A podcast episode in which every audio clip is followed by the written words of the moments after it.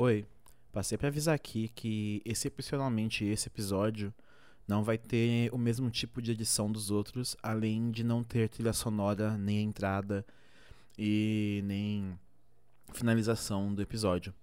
Uh, esse episódio eu gravei junto com a Gabi numa situação de desabafo, é, falando especificamente sobre racismo, sobre a situação dos Estados Unidos, daqui do Brasil, do mundo, de como a gente vive, como o povo negro vive. A pouca edição que esse episódio terá é devido à urgência que eu preciso lançar esse episódio. Eu, a gente precisa falar e falar mais e continuar falando sobre isso, porque é algo que é, aparentemente chegou no limite para muita gente, já é o limite da população negra há muito tempo. É, e tudo que acontece nos Estados Unidos que criou a situação do George acabou reflet acaba refletindo aqui todo dia e mata muita gente negra todo dia na periferia. Então, ouçam com carinho esse episódio, tá bom? É isso, abraços, beijos, até mais. Como você tá hoje? É, hoje eu tô bem. Mas bem é uma palavra forte, né? É, em tempos de quarentena. Ai, ai tá foda. É... Porque, tipo. Eu meio que vou ter que falar sobre isso aqui, porque eu já tô, tipo, engolindo em, em seco e gritando no Twitter há muito tempo. Uhum. E não, não estou falando de, com voz, com ninguém sobre isso, e isso tá me incomodando, sabe? É, mas, tipo, a situação é, lá dos Estados Unidos em relação ao George, a morte do George Lloyd lá, uhum. e toda essa questão dos, dos, protestos, a questão do racismo e tal. E tem muita, muita, muita, muita coisa que tá me fazendo ficar, tipo, maluco da cabeça quanto a isso, sabe? Uhum. É... Porque, tipo, no meio de uma pandemia, as pessoas se sentiram obrigadas a sair de casa, colocando em risco as, as próprias saúdes, para poder falar sobre algo que mata os parentes e elas todos os dias, tá ligado? Uhum. E isso é muito triste, não só porque tá tudo acontecendo agora, tá tudo acontecendo muito rápido e junto, quanto que parece que no Brasil as pessoas só tomam iniciativa de falar sobre racismo quando os Estados Unidos aborda, sabe? Eu é, é, acho que já é da casa, que todo mundo sabe, todo mundo que ouve a gente, sabe que nós somos um podcast que não fala muito sobre política, mas a gente é bem politizado, né? Nós uhum. temos claramente lados aqui. E eu nunca quis esconder isso de ninguém. E é, é extremamente deprimente é, você ter que lidar com essa realidade assim e ninguém falar nada sobre. Porque, tipo, eu sou negro, eu vivo na periferia, eu, eu passei minha vida inteira marginalizado, eu sei disso. E eu sei também que entre os negros eu tenho é, muitos privilégios. Eu, eu tenho privilégios dentre a comunidade negra, eu sei disso. E e por, esses, por ter esses privilégios, eu também tenho a, a necessidade e a obrigação de usar a, o pouco de voz que eu tenho para poder tentar dar voz para quem não tem nada. E, tipo, porque assim, são muitos, muito poucos os, as pessoas que têm é, tempo, dinheiro para poder gastar com isso, porque tempo é dinheiro, né? E, e, e lugar para poder passar esse tipo de informação, para passar esse tipo de fala. E eu me sinto muito incomodado, sabe? Eu me sinto muito irritado com uhum. isso e eu preciso falar em algum momento sobre. Sei lá, eu não quero que isso torne um monólogo, porque eu vou começar a falar e eu não vou parar. Tá, tudo bem. Ai, desculpa, eu tô de TPM. eu tô muito emocionada. Você tá. eu tô quietinho. Como é que é? Ai, meu Deus do céu. Não, calma. Tá Deixa chorando? Depende. Meu Deus, ao vivo. Não, ok. É porque, ai, não sei, eu tô, tô, muito sensível. Acho que é a quarentena, não sei. Não, não, não Peraí, é. eu. eu, eu entendo todo, todo, todo esse lado. E é igual você tá falando, e tá acontecendo tudo de uma vez. E. E sobre esse negócio também, sobre que da, de ser uma luta diária, mas parece que aqui a gente só lembra quando acontece lá fora. E fala, ah, nossa, vamos se preocupar aqui também. É, E- então. Uhum. Pode falar, não, não importa se é um monólogo. Não, é que assim, quando você falou assim, aí vamos gravar e tal, eu pensei, meu Deus do céu, o que que vai vir? O que que vai vir pela frente? Porque eu, eu tava, tipo, segurando isso e falando isso aos poucos no Twitter, sabe? Mas eu Uhum. acho que eu vou acabar, tipo, jogando Tuki e você meio que vai ser a bucha que tem que absorver tudo. Desculpa. Eu peço, Ah, faz parte. eu peço, Não. eu peço de antemão desculpa. É, mas assim, é, eu, eu, eu quero ta- também trazer, talvez, um paralelo com a causa LGBT, que eu sei que eu acho que é mais próximo de, de você e do, do seu cotidiano, né? Uhum. É, porque assim, é, eu costumo dizer que todas as causas de minoria são semelhantes. A gente, é, não só os negros, como imigrantes de outras partes da América Latina, é, LGBT, mulheres, é, nós somos público, nós somos minoria. Nós somos a, a parte que ninguém liga na sociedade. Quando eu falo sociedade, eu digo os homens brancos. Eu digo. Não é, tipo, não, não, calma, não é você aí que tá ouvindo, Jorginho, que tá saindo do, do escritório agora, que você é analista de, de sistemas, e você acabou de sair aí de um dia massivo aí de trabalho. Não, não é esse homem branco que eu tô falando. Eu tô falando das grandes corporações. Eu tô falando do capitalismo, do sistema, tá ligado? Eu não, eu não quero, eu não tô sendo revolucionário aqui, porque eu não tô sendo, eu não tô falando nada além do que todo mundo já sabe, o status quo. Eu tô falando sobre quem controla de verdade a sociedade que a gente vive, que é quem paga as contas, entre aspas, bem grandes, tá ligado? Os, os grandes. Os grandes. É, é, como posso dizer? Os grandes é, proprietários de, de empresas, né? Os grandes empresários. É, essa galera não ouve ninguém. Essa galera esquece todo mundo. E essa galera que marginaliza, criminaliza e mata as pessoas que estão nas margens da sociedade.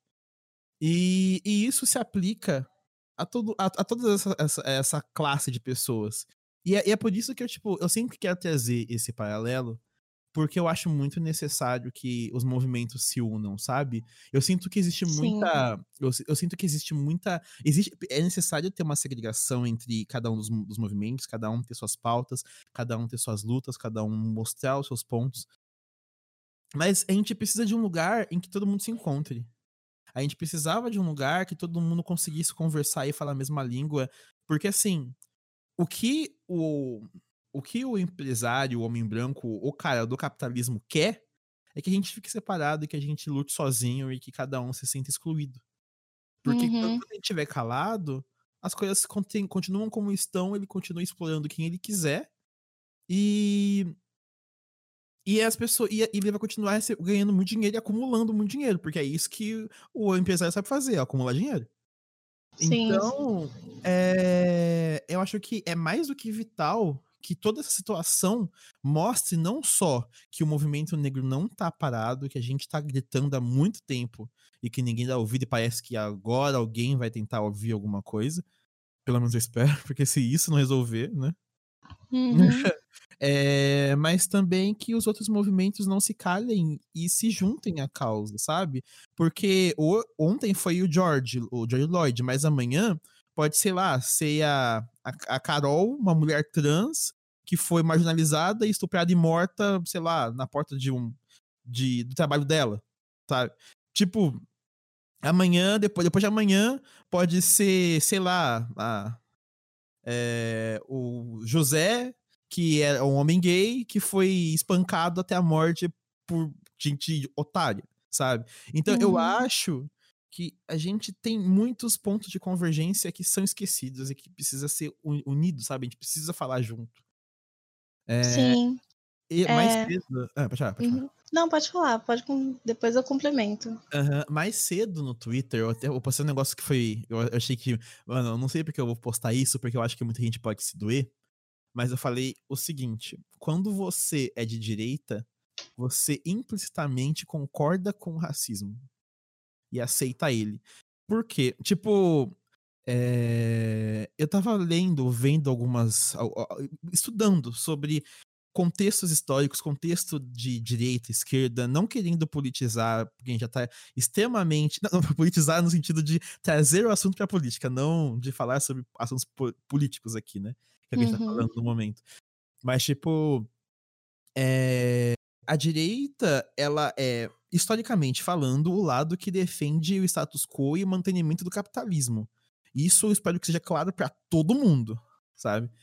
Partindo do pressuposto que o capitalismo criou o racismo, o capitalismo que criou a ideia de que existem raças inferiores que, que podem ser e devem ser exploradas pelo homem branco supremacista único, porque assim, é, escravidão existe há milênios, mas a única escravidão por motivo de raça foi quando o capitalismo começou a sair da Europa, tá ligado? Foi quando a, tava acabando ali o, o ali o a, a, a, época feudal e os burgos começaram a crescer. Foi, foi no começo da burguesia que, que o racismo se espalhou pelo mundo. Se o racismo foi criado junto com o capitalismo, uma pessoa de direita é uma pessoa que aceita que o, racismo continue existindo. Porque automaticamente ela aceita que, a direita continue existindo e que o capitalismo, como ele é, continue exercendo o nosso papel na sociedade. Obviamente que eu não tô falando aqui, nesse, nesse, nesse momento, que a saída é o comunismo, como eu tenho certeza que muita gente tá pensando que eu, tô, que eu tô falando sobre isso. Não é sobre o comunismo, não é sobre socialismo, não é sobre esquerda e não é sobre pautas progressistas nesse momento. É sobre como o capitalismo é um problema, né? É, uhum. Tipo, não tem como falar sobre uma coisa e não falar sobre outra, sabe? É... E eu, eu, eu queria trazer esse, essa reflexão para as pessoas que ouvem aqui. É... se assim, uhum. se a pessoa se diz de centro-direita, de centro-esquerda, ó, a partir do momento que você é de centro-esquerda, você concorda com parte de pautas da direita. Se você concorda com parte de pautas da direita, você concorda com parte de pautas que mantêm o capitalismo. Então, tipo, você não tá fazendo o suficiente para acabar com o capitalismo, não tá fazendo o suficiente para acabar com o racismo, sabe? E, e a partir desse pensamento, desse, desse estudo que eu tava lendo, é, de, de, vídeos que eu assisti, de, de, de papers que eu li, que eu, que eu comecei a perceber como que eu me encaixava na. que o pessoal costuma falar, chamar de, de direita radical. Que na, na esquerda radical. Meu Deus! é, é, tipo, nossa, isso ficou muito bizarro. Né? Tipo, twist. É, então. ah, mal saber vocês, eu puxo o chapéu da Clã aqui, né? Caralho é, que, eu me, que eu percebi que eu me, me encaixo na esquerda radical. Não é esquerda revolucionária. Né? É, é, é esquerda radical. Que é, eu, eu tava para deixar o pessoal um pouco mais par, né?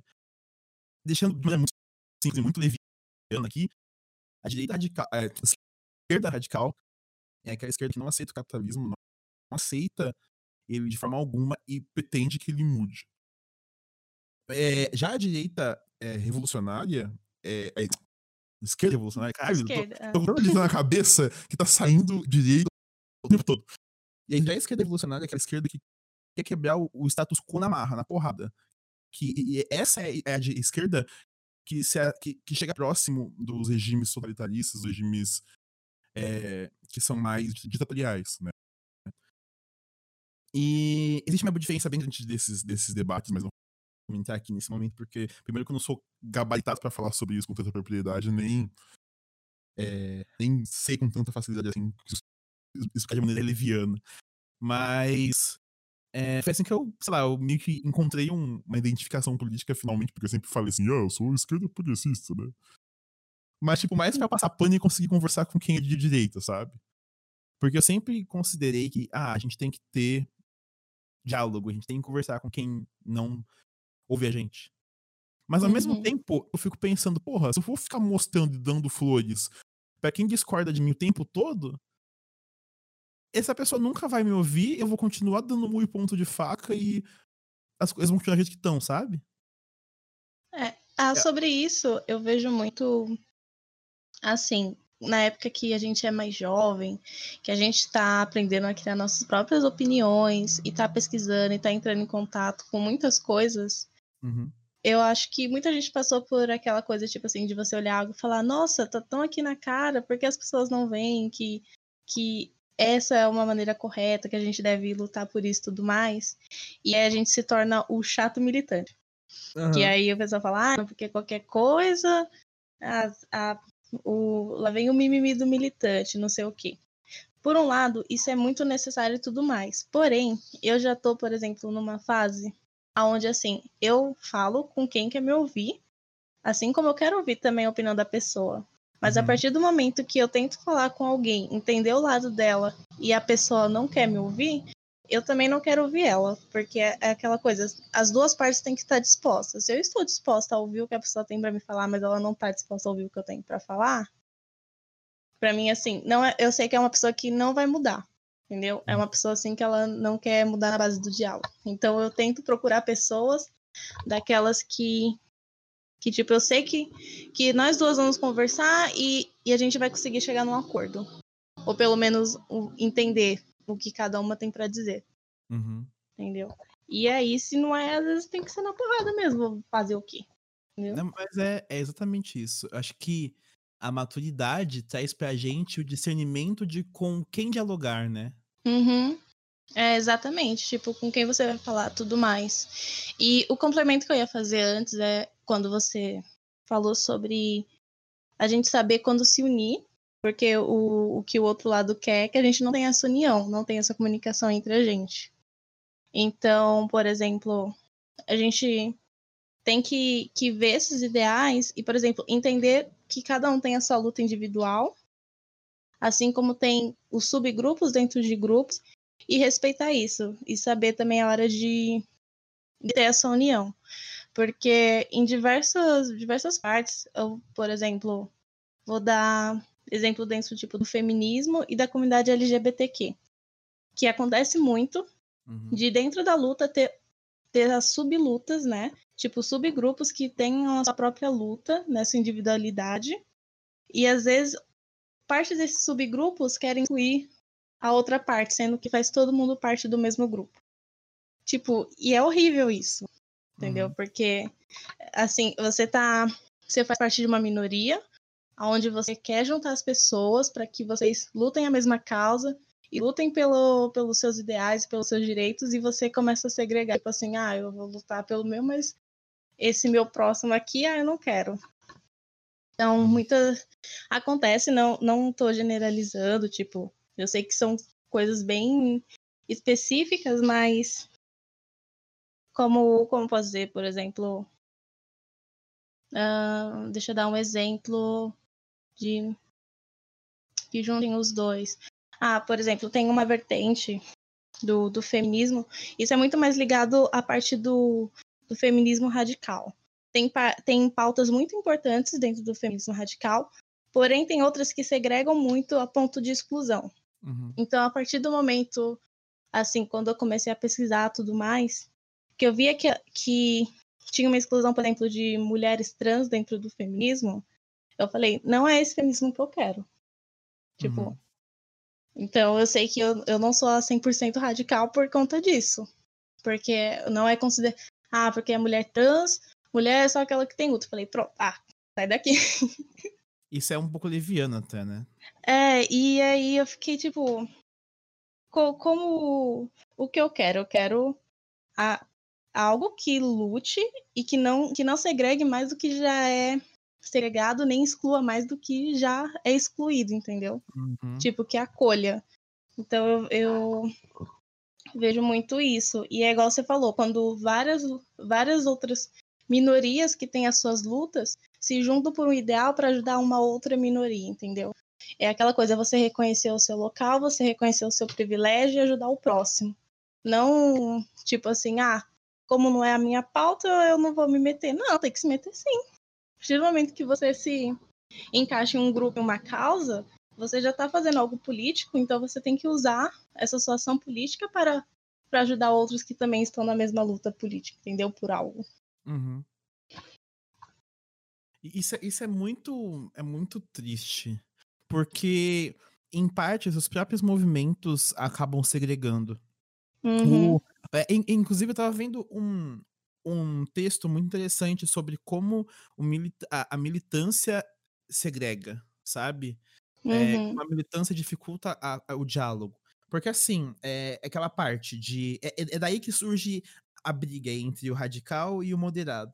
É, a militância, ela tende a dificultar a conversa, porque muitas vezes quem precisa ouvir não vai querer ouvir de uma pessoa que tá atacando ele.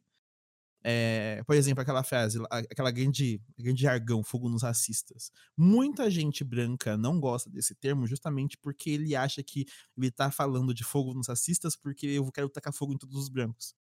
Ou aquela generalização, é, aquela generação que todo mundo faz de, ah, branco é foda, ou a mesma coisa que umas mulheres fazem, que eu já ouvi muitas vezes, todo homem, alguma coisa, e aí sempre tem aquele pessoa que fala, não, não, não é todo homem, sabe?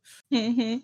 É, é, exatamente é, é, esse tipo de, de discurso que dificulta um pouco o diálogo, mas é esse tipo de discurso que acaba re, refor, reforçando o que é o movimento em si.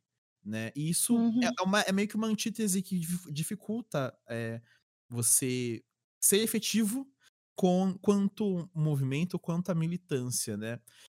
É, tanto que virou é, jargão de, da, da direita o, transformar qualquer tipo de militância, qualquer tipo de discurso em é, lacração.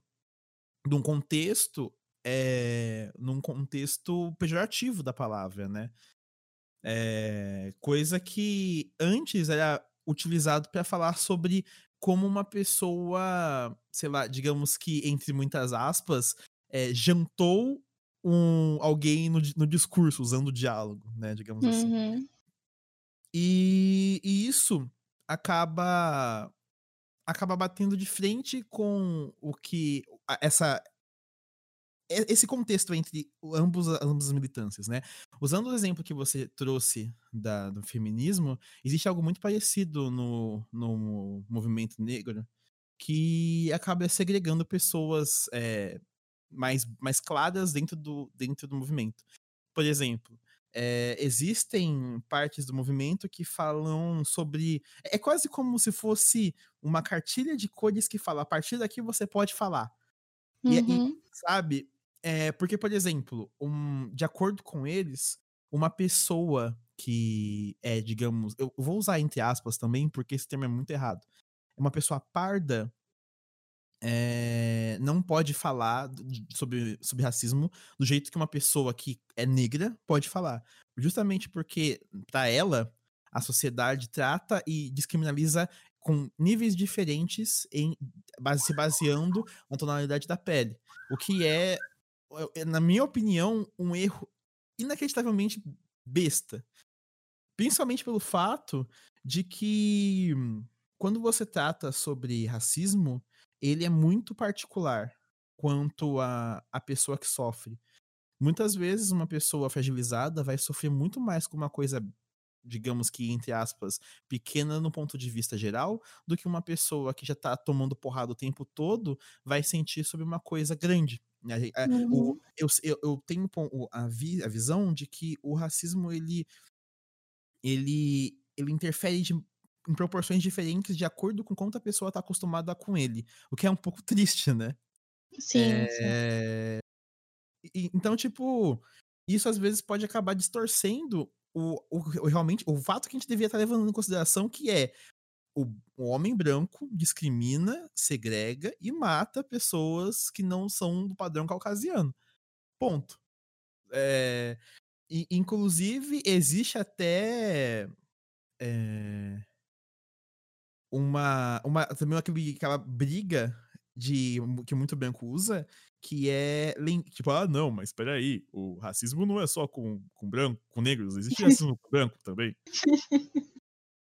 Que, que essa é outra facada que eu sinto na costela quando eu ouço todo dia, sabe? É, justamente pelo fato de que racismo é sobre dominância e domina, dominador e dominado, né? uhum. né? Sobre opressor e oprimido.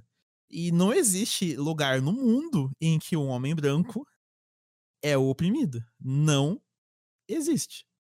Assim, sei lá, talvez numa tribo, no meio de uma ilha que fica no meio do Pacífico, talvez, sabe? Mas a nossa sociedade é capitalista e quem manda no capitalismo é o homem branco.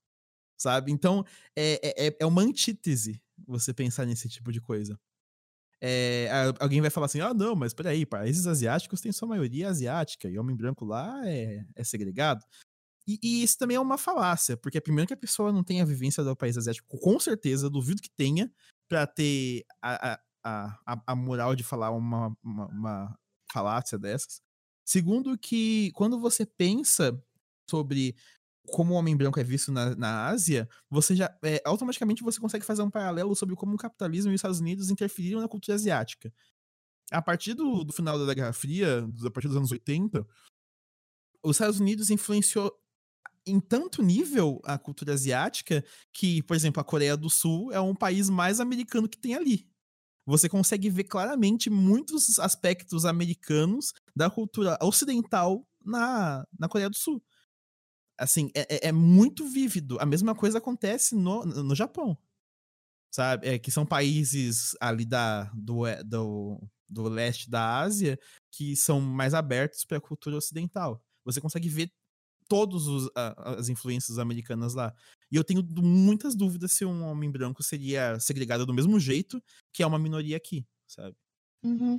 É, você tocou nesse assunto. Eu, eu não sei se tem é, é algo completamente ligado a isso, mas eu acho que também é uma influência de quando você pega e vê, por exemplo, na parte de, de estética, como, por exemplo, na, na Coreia do Sul, eles têm vários tipos de, de tratamentos para você, tipo, é, cirúrgicos, né, para você aumentar suas pálpebras, aqueles tratamentos também que de clareamento de pele e tudo uhum. mais.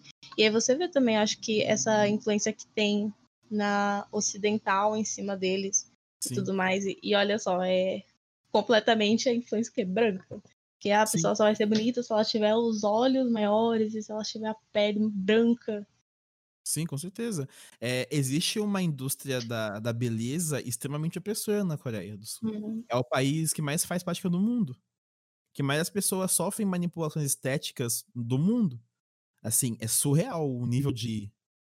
de assim, é, é fora, fora do, dos nossos, do nosso pensamento o quão a Coreia do Sul tá, é, age em relação à estética. Se, se você consegue. Assim, eu, eu ouço K-pop há muito tempo, né? Daí que vem todo esse meu, meu entendimento, penso que seja até que superficial sobre a Coreia. É...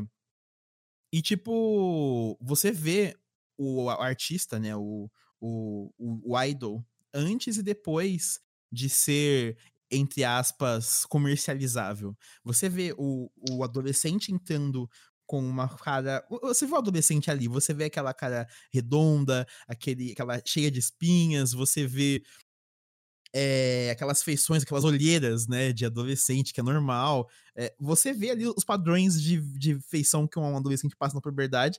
Quando você olha para ele depois que ele passa ali pelo que, a gente chama de debut, que é quando o artista começa a ser é, a ser é, impulsionado pela gravadora como, ah, beleza, agora sim ele é um idol. Você vê, a, a, nem parece a mesma pessoa. Tem gente que passa por modificações bizarras, não parece a mesma pessoa mesmo, assim. E, e isso é outra pressão que o, o, o ocidentalismo é, e o, o, o status quo do capitalismo gera. Né? Uhum. E, isso é um paralelo que eu nem imaginei que ia chegar hoje, mas é, é, é, muito bizarro, sabe? Até nos lugares que a gente menos acha que vai ter, tem influência sim.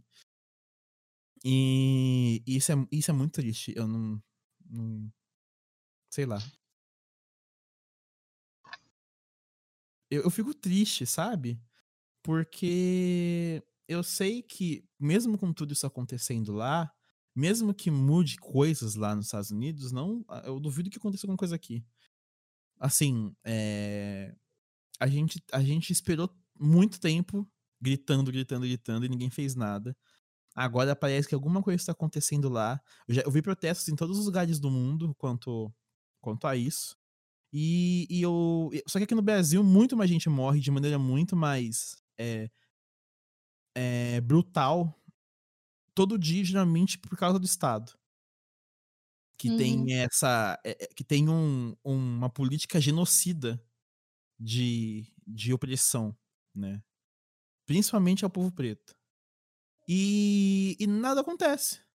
Nada acontece. É só você ver tanto de caso que tem de criança morrendo dentro de casa no Rio, de carro sendo metralhado, baleado, de polícia matando gente de noite na rua. Se você, se você começa. O, próprio, o, o rap fala sobre isso. Eu acho que o rap é um dos, é um dos jeitos mais fáceis de você pegar a, uma espécie de, de cronologia de como o homem branco, o policial, é, age na periferia. Você vê é, lá longe, nas músicas do. do. do 509E, nas músicas do Racionais, nas músicas do, da facção central, né, na, nas músicas do MV Bill, você vê os caras. É, é, você vê como a, a polícia age pelo, pelo, pelo diálogo que eles têm, por como os rappers mostram a realidade. Porque muitas, muitas vezes as pessoas é, ignoram o rap porque ah, é coisa de bandido, é coisa de marginal, justamente porque ele tá mostrando a realidade da periferia, né? Tipo, tem uma música. É. Quer ver, ó? Era uma, é uma música do. Do trilha sonora do Gueto. É, que, tipo, que o nome dele é Favela Sinistra. Tipo, o cara fala assim mais ou menos. É, se, se, eu, se, eu, não tiver enganado, ele fala, tipo, favela sinistra na madrugada, filha da puta, assassino de farda. Se ele te ver tentar correr, que se ele te encontrar, afinal é você. Coisa assim. Tipo, eles falam claramente sobre como se você estiver andando na rua de madrugada e aparecer um policial, você tem que correr, porque senão você tá fudido. Você vai morrer. E, e, isso não é porque os caras são bandidos, os caras são de. Os caras são de. De facção, ah, os caras são traficante. Não, é porque o policial na periferia, o policial na favela, o policial nas, nos bairros afastados do centro, se ele a, encontra um, um homem negro, uma criança negra na rua, a, a partir de, sei lá, dependendo de, de, dia, mas sei lá, a partir das seis da tarde, a pessoa já é muito provável, é, já é vista como traficante, já é vista como criminoso. E isso é uhum. é muito triste. Isso é, é, é, a realidade que todo mundo deveria estar prestando atenção. E isso não é de hoje. É, essa música, deixa eu até pesquisar aqui. Deixa eu ver aqui. É... Ó, essa música do trilha, do trilha, ela é de 2003. Essa música, ela tem 17 anos. Mas, por exemplo, tem músicas do Racionais dos anos 90 que falam sobre isso. Tem músicas do MV Build dos anos 90 que falam sobre isso. Sei lá, é, o, é a referência mais antiga que eu tenho de, de rap nacional. É, a gente tá gritando isso há 20 anos. A gente tá gritando e falando como a gente morre na, na periferia há 20 anos, sabe? É... Uhum. E sei lá, nada acontece. Nada acontece feijoada.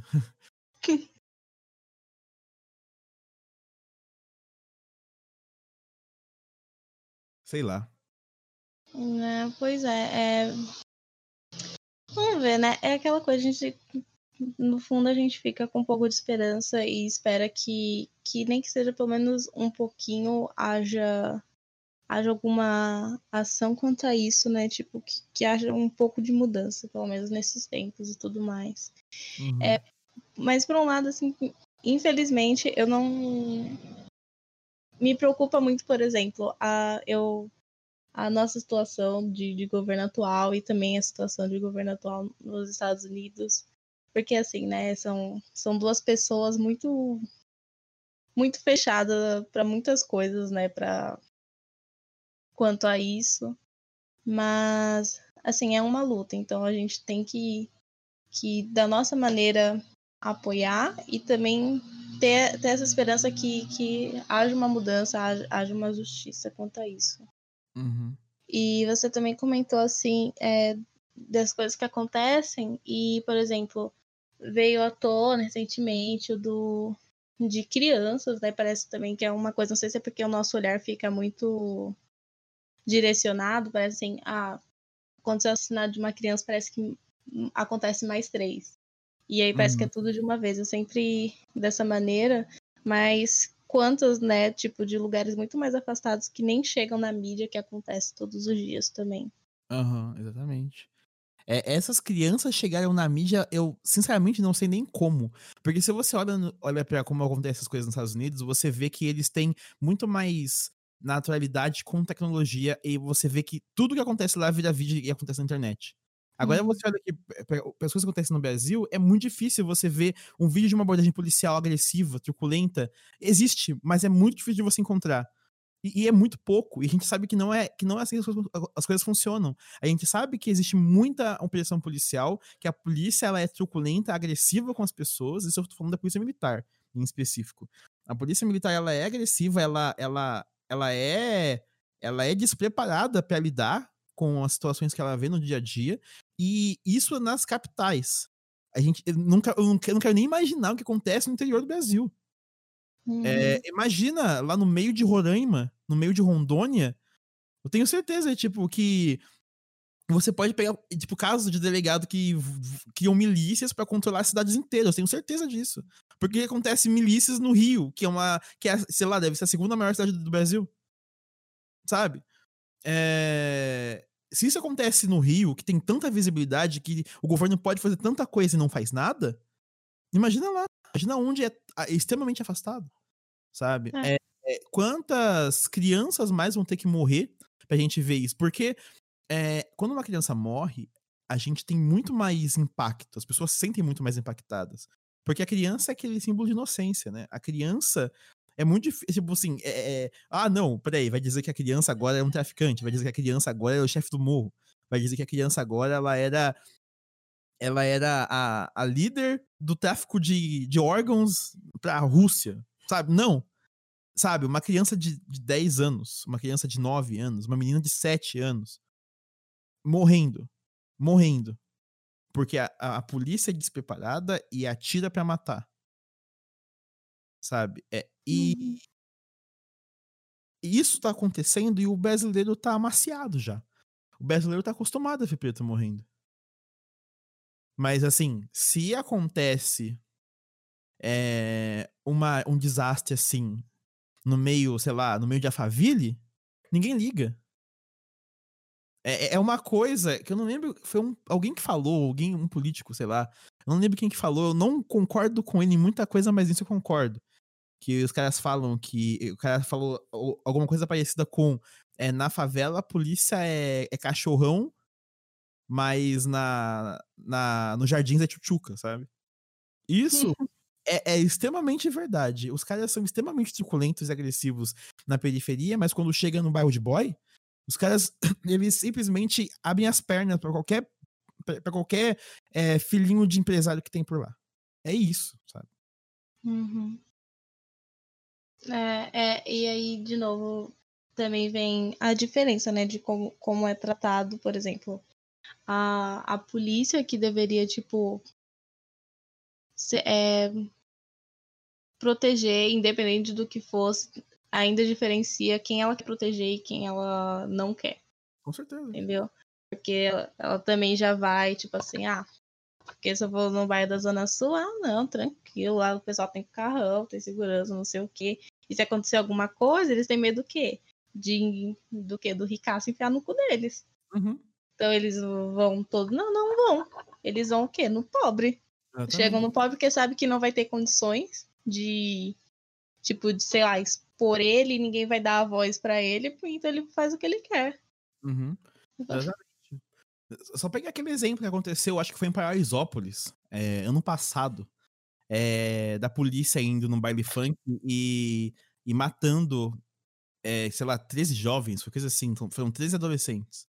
Uhum. Ele- Ah, eu, eu lembro que esse caso.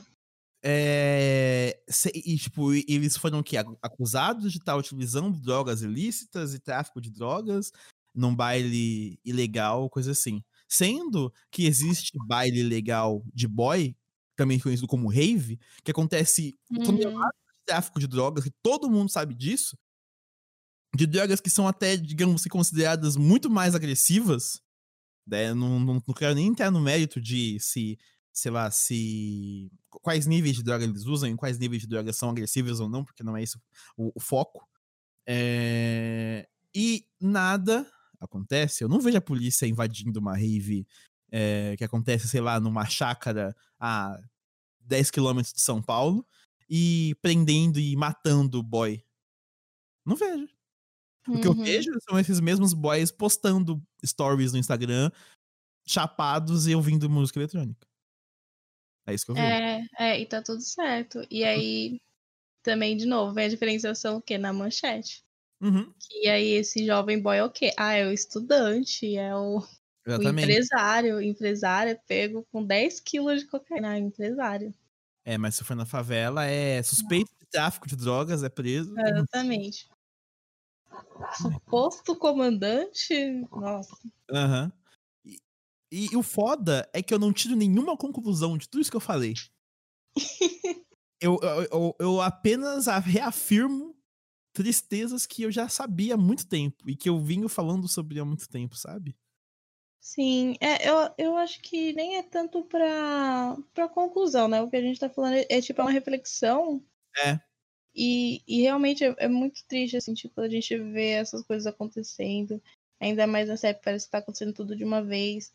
E são muitas questões, assim, que sempre estão sempre, sempre vêm à tona tudo mais. E aí a gente entra de novo no nada acontece feijoada. E aí isso, vai- querendo não, vai ficando reprimido, vai ficando Uhum. por aqui, né? E é uma coisa que eu até costumo pensar, assim, e é um fato. É, quanto mais a direita, a extrema-direita, ela fica truculenta, agressiva e cresce no mundo, mais os movimentos revolucionários voltam a crescer e mais é a tendência de uma nova revolução vir. Isso aconteceu na França, na época da Revolução Francesa, aconteceu na Rússia, na época da Revolução Russa, aconteceu nos Estados Unidos, é, com o fim do com o fim da, da segregação que existia lá racial. Aconteceu na, na África do Sul, com o fim do apartheid. Sabe? É, aconteceu na, Ru- na, na Alemanha, na época do mundo de Berlim. É, é, são, olha, são todos casos extremamente separados, mas todos eles têm a ver com a mesma coisa. Uma classe burguesa dominante e opressora que segrega alguma parte da sociedade e a sociedade vai e em algum momento se revolta. Gente morre e as coisas mudam. Às vezes foi pior, às vezes foi Uhum. melhor. Sabe? Foram, e são todos casos isolados que tem a ver? Tem a ver. Mas são todos casos que combinam no mesma coisa. E, é, assim, eu sinto de verdade que a- a- esse caso da morte do George é, vai ser de, de, su, de suma importância num movimento que virá pela frente, assim, fazendo uma espécie de, de é, futurologia aqui. Eu imagino que essas, esses, esses protestos nos Estados Unidos não vão mudar é, tão cedo. É, eu imagino, hoje mais cedo, eu acho que foi ontem, o Trump anunciou que poderia colocar o exército na rua. Eu duvido, assim, eu, eu não, eu não acho que o exército vá conseguir diminuir os protestos, porque a polícia já estava na rua é, usando, usando, logicamente, que armas, armas não letais, mas mesmo assim sendo extremamente truculenta, e os protestos não estão diminuindo, já faz mais de uma semana que o George morreu. É, um protesto que dura mais de uma semana num, em âmbito nacional e em partes também mundial, porque tem vídeos em todos os lugares do mundo de gente protestando quanto a isso. Eu não, não- duvido que isso vai ficar, vai, vai passar batido como passou tantas mortes, sabe? Eu acho que essa foi a gota d'água. Eu espero, eu, eu, eu, eu falo isso com esperança, sabe? De que essa tenha sido a gota d'água. Uhum. Porque, assim, o racismo não vai surgir, não vai acabar hoje. Não vai acabar amanhã e não vai acabar com esse movimento. Isso eu tenho certeza. Mas a grande questão aqui é o quanto o Estado é conivente com isso. Porque não adianta nada você falar que, ah, não, meu Estado aqui ele é antirracista, no meu Estado aí ele estimula a inclusão social, sendo que no, na, na verdade o Estado não estimula a inclusão social e, os, e, o, e, e as, os órgãos do Estado que deveriam manter a ordem apenas segregam e matam quem ele quer, sabe? É, então, a gente, a gente, vê, a gente vê que vira o- completamente o oposto, né? É, o Estado que incentiva um racismo estrutural que existe, não o contrário. O racismo Uhum. estrutural que existe, que estimula o Estado racista, né? Então, é, eu, eu, eu, eu imagino, eu espero, inclusive, que alguma coisa mude de verdade, porque, por exemplo, eu tava vendo é, que tinha um cara, eu não lembro o nome dele, mas ele, pros, pros americanos, ele é considerado, ele é quase um comunista, sabe? Ele é, tipo, muito mais à esquerda do que todos os outros presidentes americanos já foram. É, todo mundo, tipo, taxa o Obama de o santo e o homem bom, mas o Obama, ele também teve, as, ele teve eh, tomadas de decisão bem erradas, é, além de que ele também não é de esquerda. O Obama, ele manteve o, o status quo do jeito que ele quis. Sabe? O Uhum. Obama é no máximo centro-direita. Então, tipo, ah, o- o- os republicanos nos Estados Unidos, que são a esquerda deles, pra gente é no máximo centro. Sabe? E, e esse cara, ele tava, tipo, ele tava mais pra esquerda do centro, sabe? Ele tava praticamente centro-esquerda e esquerda, que, é- que é quase um comunista nos Estados Unidos. Então, é, e ele tava, tipo, com muita aprovação. Esse ano é é ano de eleição nos Estados Unidos, sabe? E eu acho que essas, elei esse- essas, é, esses protestos vão ser muito importantes na, na não, não mantenimento do, do status do, do Trump e talvez até na eleição de um candidato realmente de esquerda. Sei lá. Uhum. Ah, eu espero. Mas eu também não duvido que nada mude em relação a, a- ao quão o capitalismo é nos Estados Unidos. Porque mesmo Uhum. assim a esquerda deles continua sendo, né? Que eu gosto de chamar de esquerda pau mole. Sei lá, é, é, Tá é, um, é uma. É um, sei lá, um contexto um pouco machista, talvez. Falocêntrico, como muita gente diz, mas passa a mensagem, né?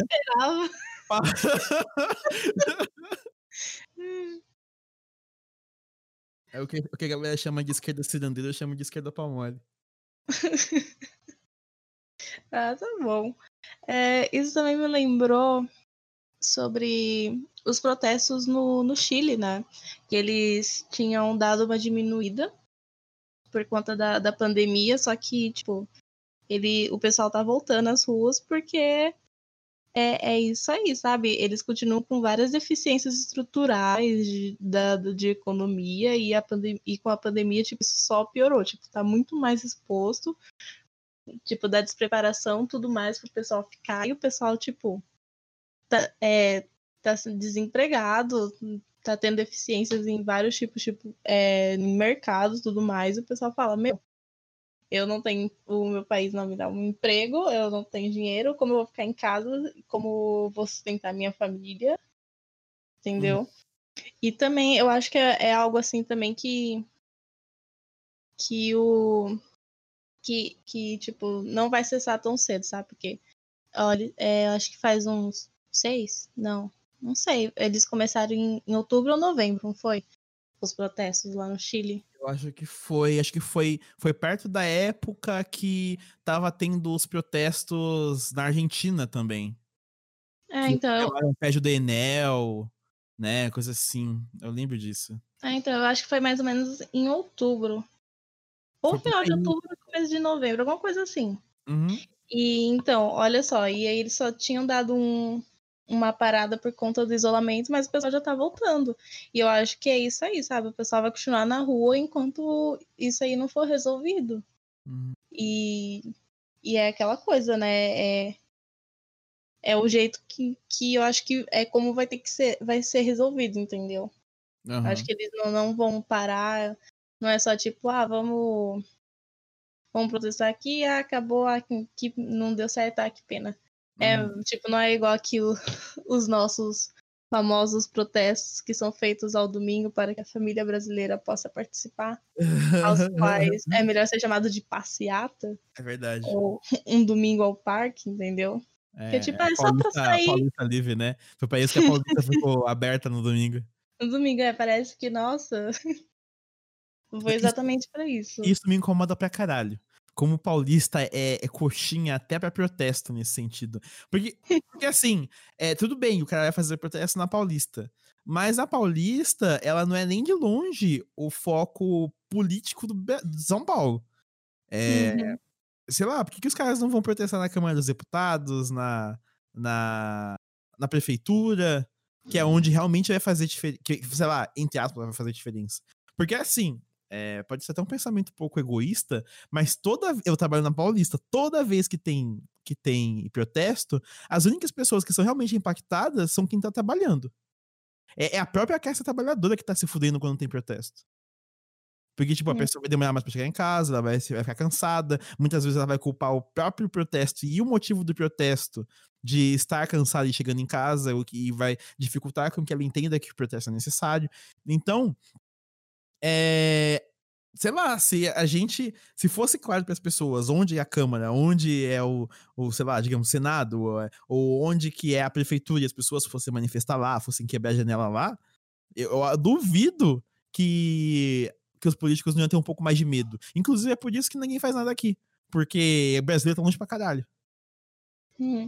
É, então, eu acho assim que tem prós e contras quanto a isso. Porque, por exemplo, para mim, você fazer um protesto no domingo, onde as pessoas estão em casa, não causa tanto impacto, porque você, tipo, você sai em um protesto porque você quer saber, você quer causar um impacto de a partir do momento que você tá ali, e não uhum. só que seja algo de falar, tipo, ah, domingo, aí vai lá o jornal, filmar que olha só que bonito as pessoas caminhando no domingo, não. protestando pró ou contra alguma coisa. Eu acho que o protesto é isso, é você sair, uhum. por exemplo, no meio de uma terça-feira e que você consiga atingir o, as pessoas que você quer atingir para que elas entendam aquilo. Uhum. Mas aí tem o contra, que é igual você falou. Muitas, muitas das pessoas que são os trabalhadores, eles ficam incomodados porque eles vão chegar em casa cansados. Eles já pensam assim, putz, vou, não vou conseguir pegar o metrô, vou ter que pegar um ônibus até não sei aonde. E é isso, e aí a pessoa se revolta. Tipo, eu ia falar revolta do contra, mas não é isso a uhum. palavra. Mas enfim, tipo, ao invés dela ser cativada e, e falar, ah, tipo, ser informado de alguma maneira do que aquilo tá acontecendo, é tipo, ah, nossa, eles estão fazendo isso, isso e isso, ah, que bacana, tô uhum. sabendo, saindo do trabalho, às vezes isso realmente causa um sentimento contrário. Mas também é reforçado pelo patrão, muitas vezes. Sim. Porque, Bom, por exemplo, principalmente greves também, que acontece, uhum. tipo, ah, vamos fazer uma greve no, no fim de domingo, das 10 da é. noite.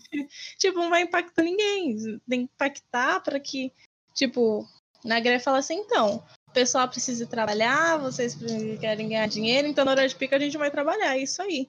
Pra vocês verem é. se a cidade funciona sem a gente. E tem que ser assim. Mas aí vem o patrão e fala assim: ah, não quero saber, vocês dão um jeito. Se vocês não estiverem aqui sete horas no horário do expediente, vão ser demitidos. Aham. Uhum. É... E isso é louco, porque, tipo, é só você comparar.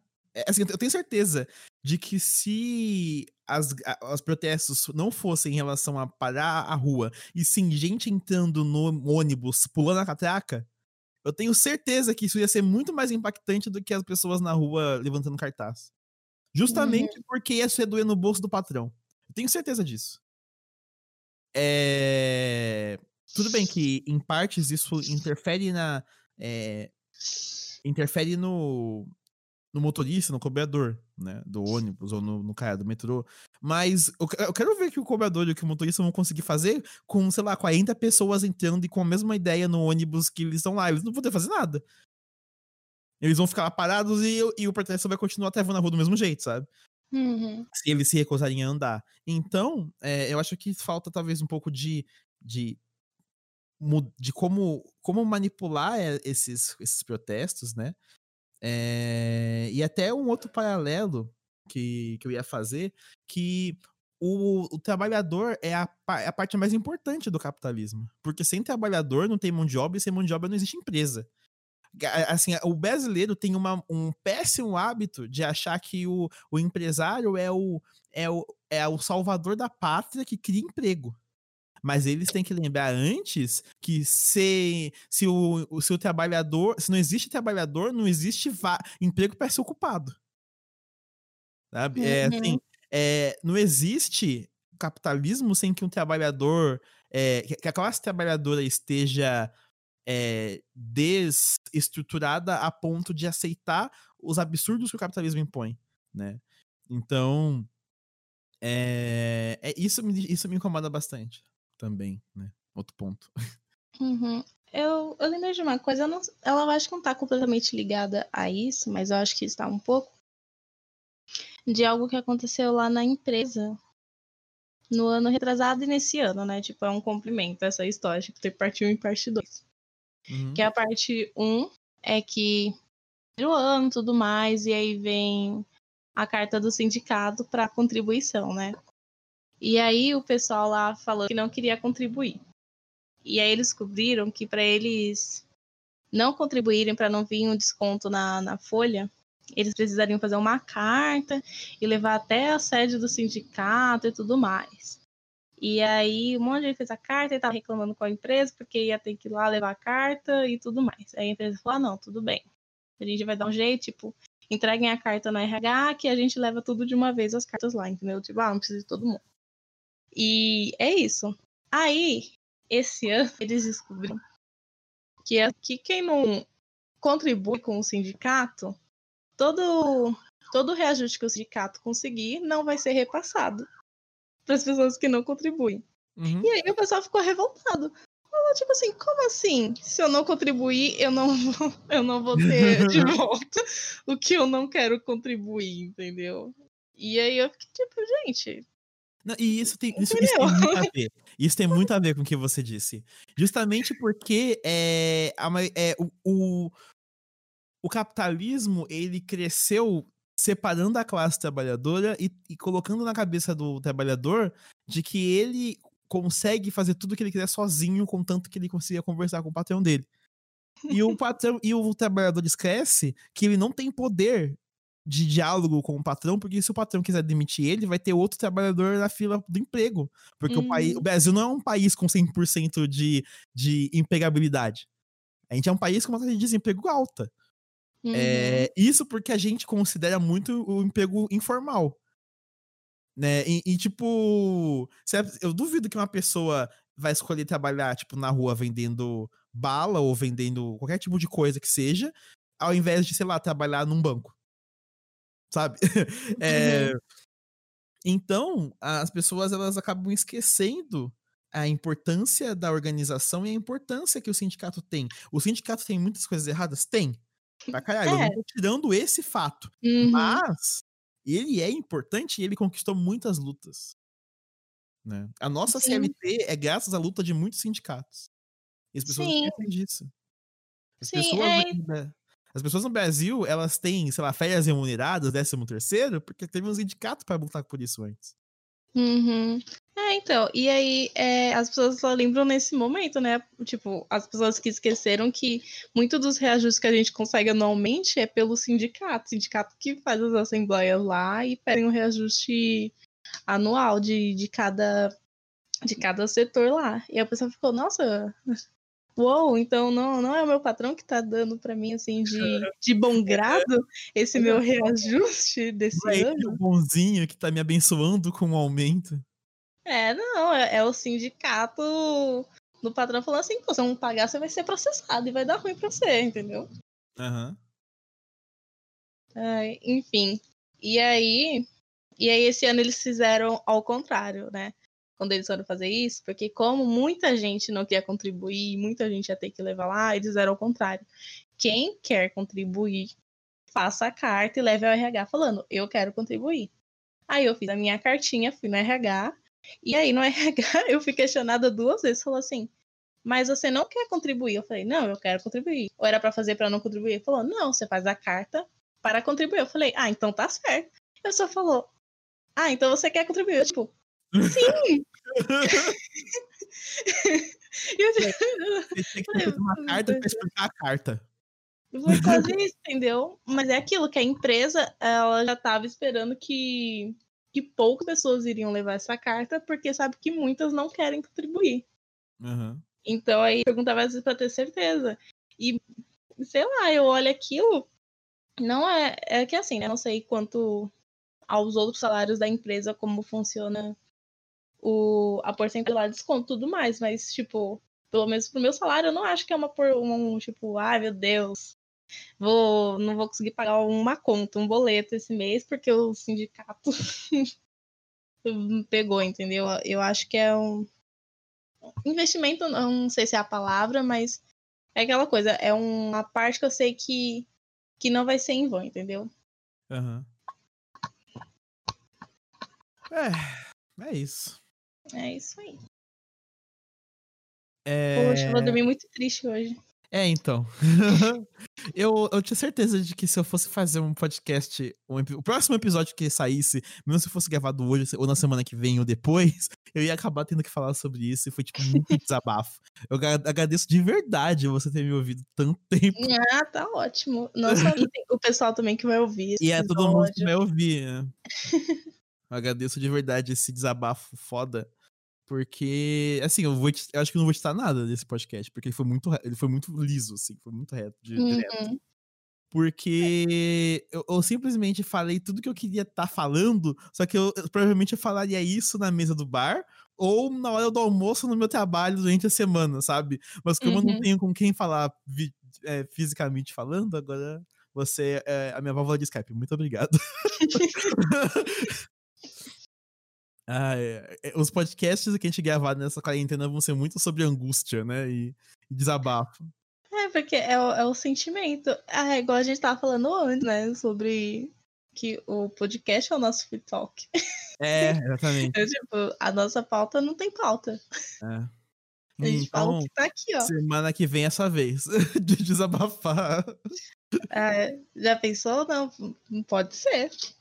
Agora fazer um episódio toda vez é, sobre algo da quarentena que, que tá, sendo poten- tá sendo potencializado com a quarentena, tipo, que já existia, Eu acho justo. mas a quarentena só tá potencializando. Eu acho justo. né? É, então acho que é isso. A gente, eu, eu Uhum. lembrei que a gente não se apresentou, mas todo mundo já sabe quem a gente é, né?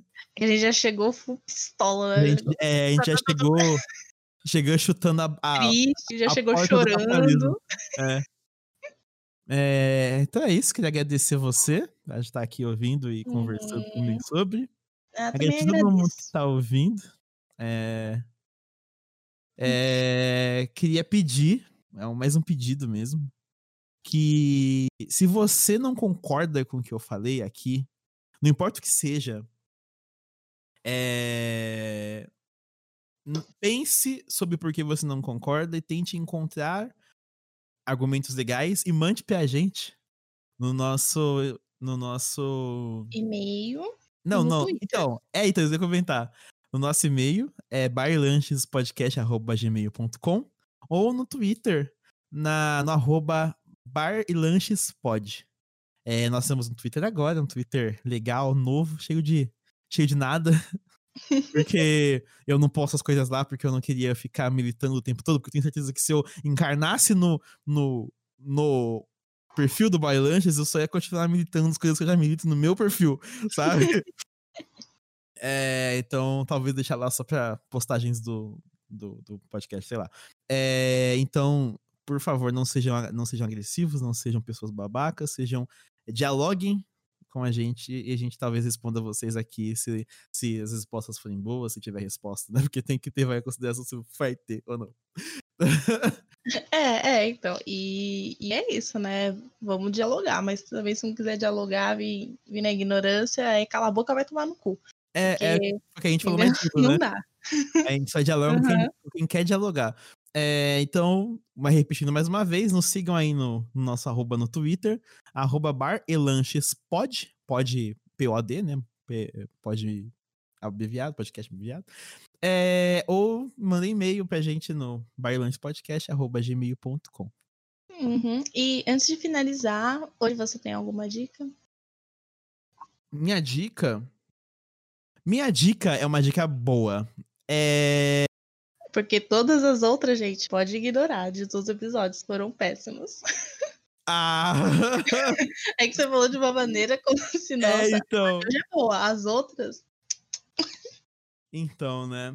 É, eu- eu quero recomendar que as pessoas.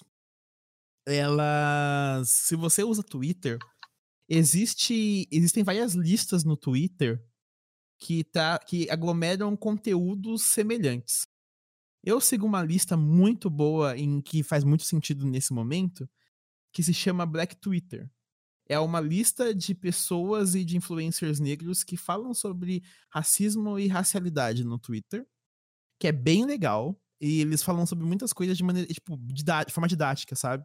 Então é legal de estar tá, tá olhando lá, vendo esse diálogo, entendendo o ponto de vista. É, mesmo que você não concorde com as pautas, tentar entender de onde elas vêm. Porque para mim foi assim, o meu processo de desconstrução é, para entender pautas que eu não entendia, com pauta LGBT, pauta do feminismo, veio disso, veio de eu confrontando algo que eu não entendi, que eu não concordava e tentando entender porque eu não concordava e porque as pessoas tinham um problema com isso. E aceitando que o meu ponto de vista estava errado, né? É, então, tipo, parte de, é, a, o contexto da desconstrução é você ser humilde o suficiente para aceitar que você está errado, né? Uhum. É, então, tipo, vai lá, dá uma olhada nessas, no que o pessoal tá falando, tem bastante coisa interessante. Ainda mais nesses tempos de, de racismo maluco que tá tendo o tempo todo. Como dizia, como diz o Jonga, como diz o Jonga, é, parece que parece que o racismo agora é levado a sério, coisa assim. Tô parafraseando ele muito errado aqui, porque ele não fala exatamente isso. Mas essa é a ideia. Então, é, deem uma olhada lá. É uma hashtag no Twitter, você pode procurar Black Twitter ou, ou Twitter Negro, coisas assim que você consegue encontrar uma lista lá. E você hum. tem alguma dica para essa semana? Tenho, tenho. Eu pensei nela enquanto a gente estava falando sobre diversos assuntos. Então a minha dica vai ser musical dessa vez. Uhum. Eu vou indicar um trio chamado Cad 13, que é, uma, é um trio porto-riquenho. Como que se E aí, CAD é C-A-L-L-E e 13 em número. E eles têm, eles pegam muito muitas pautas assim importantes e, e discutem isso na música. Ah, é, é, é, é cara de rua? Isso. Ah, tá. Então, é tipo, é uma música urbana e aí é meio rap, mas eu também gosto de falar que eles são meio punk entendeu? Mas é mais por conta, assim, da, da posição que eles tomam, dessa posição política nas músicas. Entendi. Então, para quem for ouvir, eu indico duas músicas, assim, para começar, que eu acho que é as que mais tem, tipo, tem algo, tem essa coisa mais explícita, né? Tipo, você ouve, você já percebe, que é a música Latina América, que é até com a Maria Rita, é uma música linda. Nossa. Eu amo essa música. E a outra chama El Aguante. Então, tipo, eles fazem música muito voltada assim, tipo, pa, para a América Latina, sabe? Tipo, Legal. como é a luta de nós, povos latino-americanos e tudo Eu vou mais. Vou colocar aqui na minha na, na, na fila pra uhum. daqui a pouco. Pode botar. Então, é isso a minha dica. Legal. É, então é isso. Muito obrigado quem assist... ah, assistiu. muito obrigado a quem ouviu até aqui. E muito boa noite. Boa noite e obrigada. Falou!